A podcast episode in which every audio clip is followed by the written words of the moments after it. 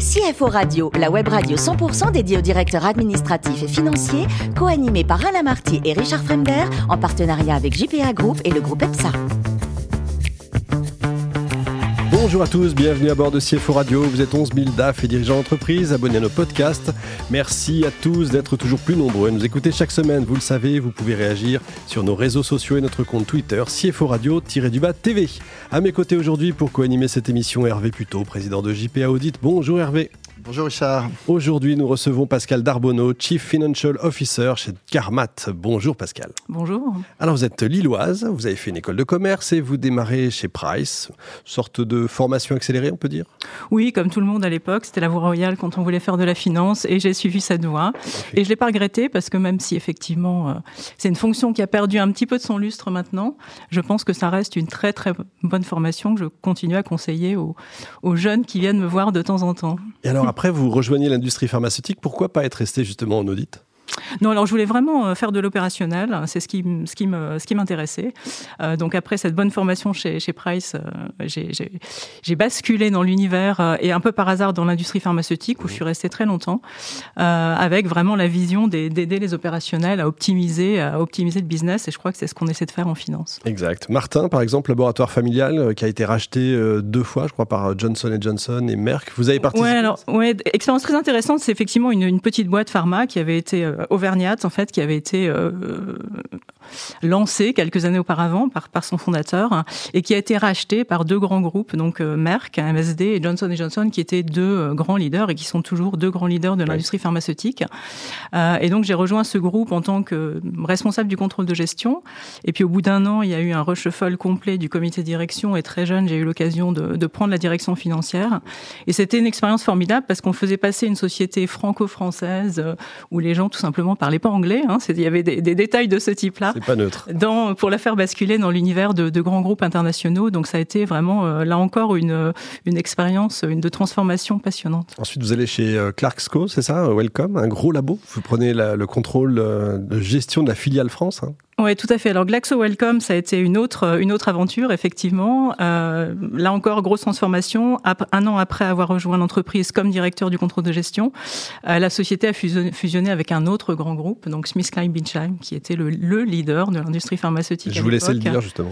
Voilà, donc, euh, et là encore, grande, immense transformation. Et puis pour moi, passage dans un un groupe beaucoup beaucoup plus grand avec de, gros enjeux.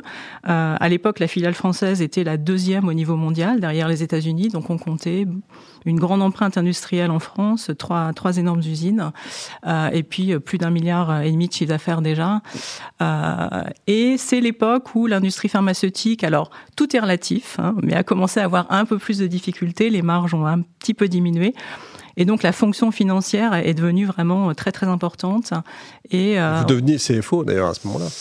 Alors, je suis devenue CFO plus un tout petit peu plus tard. En fait, Après, je suis passée, euh, je suis passée au siège euh, en Angleterre au groupe. Donc en 2006, euh, je, je, je, quitte la France, je pars, en, je pars en Angleterre. Donc vous parlez anglais ouais, Oui, pas, pas trop mal. Et j'y suis restée dix ans en fait, alors que j'étais partie au départ pour trois ans et j'ai fait différents postes, différents postes là-bas.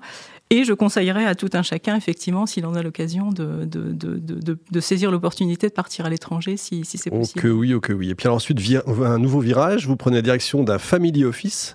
Là, c'est pour aider euh, quoi, les, les entrepreneurs, c'était ça?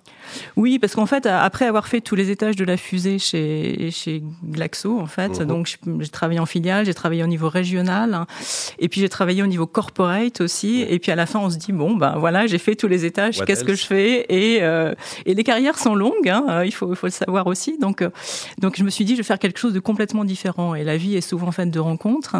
Euh, donc j'ai rencontré Jean-Louis Bouchard, qui était le, le, président et qui est toujours le président d'Econocom, une société d'informatique qui est belge à l'origine côté en Belgique euh, et euh, qui euh, bon qui s'est enrichi qui avait beaucoup d'argent et qui voulait aider d'autres entrepreneurs à monter leur business mmh.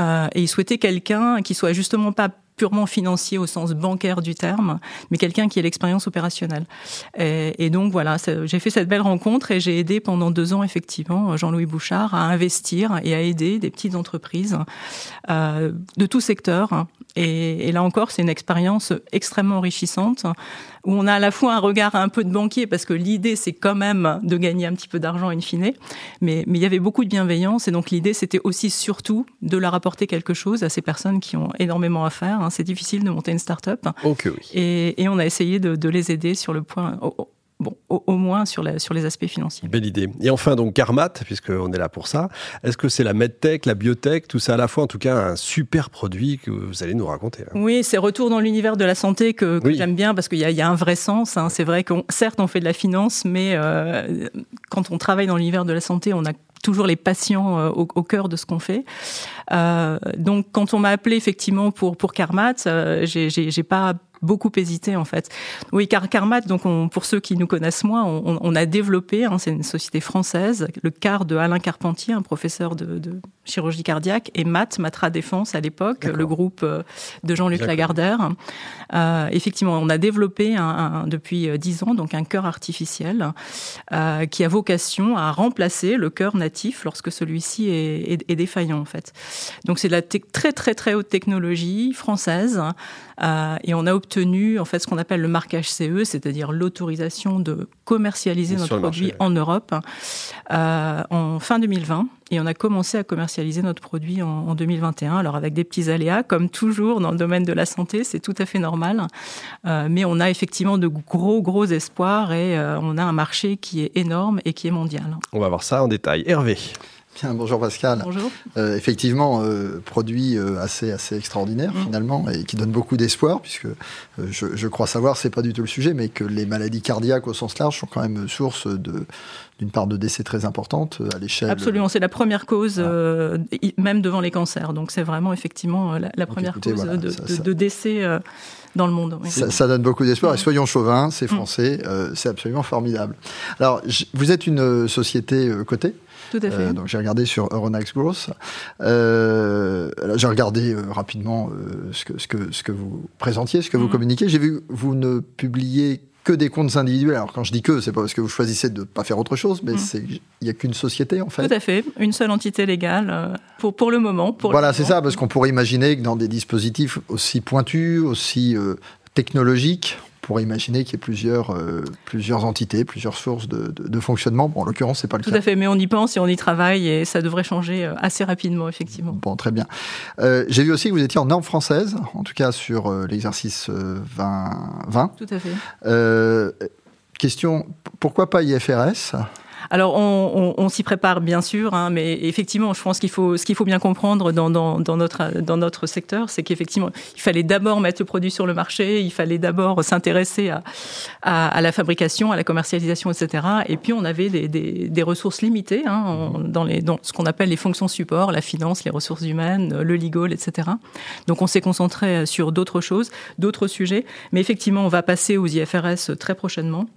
Euh, et on a aussi l'ambition, euh, à un moment, d'être potentiellement coté aux États-Unis, au Nasdaq. Et, et, donc, on aura cette obligation-là de toute façon. Bon. Mais on souhaite effectivement rejoindre les grands et passer aux IFRS rapidement. C'est une étape, ouais. en tout cas. Voilà. Bon, bah, ça, ça, ça paraît complètement logique. Alors, effectivement, par définition, vous êtes euh, dans des, dans des produits, dans des technologies qui sont beaucoup sur l'innovation, sur la recherche. Mmh.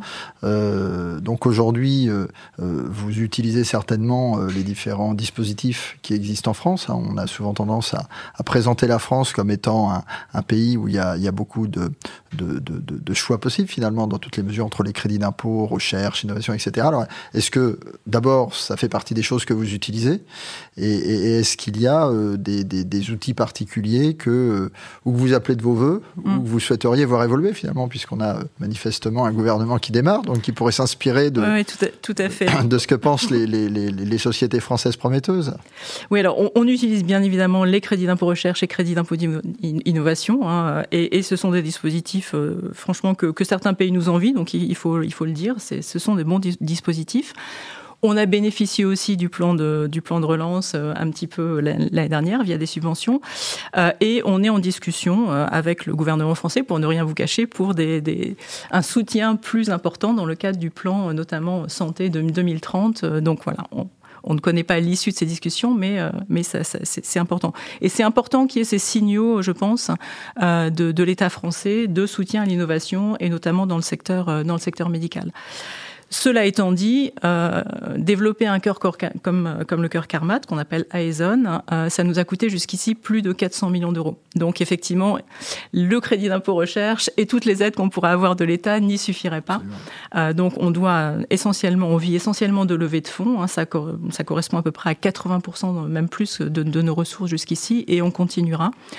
Euh, mais c'est vrai qu'il y a Beaucoup a été fait en, termes d'innovation, de financement de l'innovation en France, mais beaucoup reste à faire. C'est-à-dire que on a la BPI qui aide aux phases amont, et puis au moment où vous auriez encore besoin de beaucoup d'argent, euh, eh bien, on vous, lâche entre guillemets. Il n'y a, plus de dispositif en fait euh, derrière cela en France. Et c'est à ce moment-là, très souvent, et on le dit, on le redit, que euh, les, entreprises prometteuses sont rachetées euh, soit par des fonds, soit par des sociétés étrangères, ce qui pourrait tout à fait nous arriver aussi. Donc on, a, on essaie d'avoir effectivement ce genre de discussion, et on a, eu de très bonnes discussions, je, dois dire, avec, le, euh, avec le gouvernement et, les conseillers d'Emmanuel Macron, qui, qui ont bien en tête cela. Mais entre l'idée et euh, la tête et les jambes, si je puis dire, et ensuite euh, actionner ce genre de choses. Pour l'instant, on n'y est pas encore, et j'espère que, que, dans les prochaines années, euh, ça, ça, pourra, ça pourra avancer. Oui, bon, on vous le souhaite en tout cas, et c'est vrai que c'est souvent mm. le cas, les, les, chaque passage critique, finalement, souvent les, les, dirigeants, les, CFO soulignent ce, manque de, de, de, véhicules mm.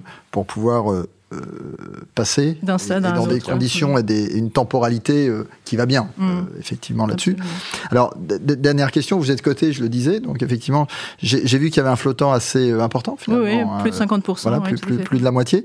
Bah, en tant que CFO, alors ça, comment vous ah, comment vous gérez? La, question est peut-être mal posée, mais en tout cas la, la relation au cours de bourse, puisqu'il y a quand même des évolutions euh, quand on regarde ce qui s'est passé depuis un certain nombre d'années entre, j'ai en mémoire les premières euh, les premières euh, mises en place, qui ont quand même donné un boost assez significatif. Bon, aujourd'hui c'est peut-être un peu moins florissant pour les raisons que vous évoquiez. Oui, alors on a été coté hein, dès 2010, très tôt, trop tôt probablement, mais parce qu'effectivement en France on avait du mal à trouver effectivement les financements euh, nécessaires. Donc c'est la seule option finalement, c'était la cotation.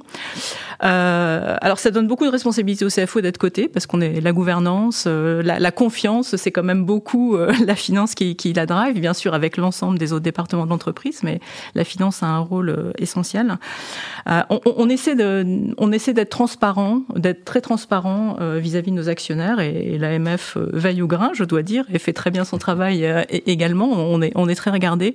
Donc je pense que oui, la, clé c'est la transparence. Euh, il faut aussi qu'il y ait un peu d'éducation dans le grand public, c'est-à-dire que parfois les gens investissent sans avoir vraiment conscience que dans des secteurs comme le nôtre, notamment la santé, il peut y avoir beaucoup de hauts et de bas en fonction des, nouvelles que l'on peut que l'on peut avoir. C'est pareil pour les biotech.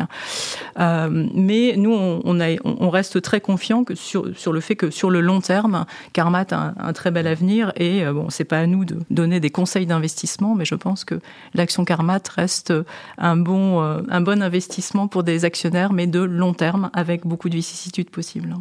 Très bien. Pascal, pour finir, euh, je crois que vous donnez votre, de votre temps des cours euh, à Diderot notamment. C'est important pour vous? Oui, oui. Alors j'enseigne un petit peu effectivement à l'université Diderot dormez de, de, de financiers pour des non financiers et c'est ce qui est le plus intéressant parce qu'il faut être très très pédagogue.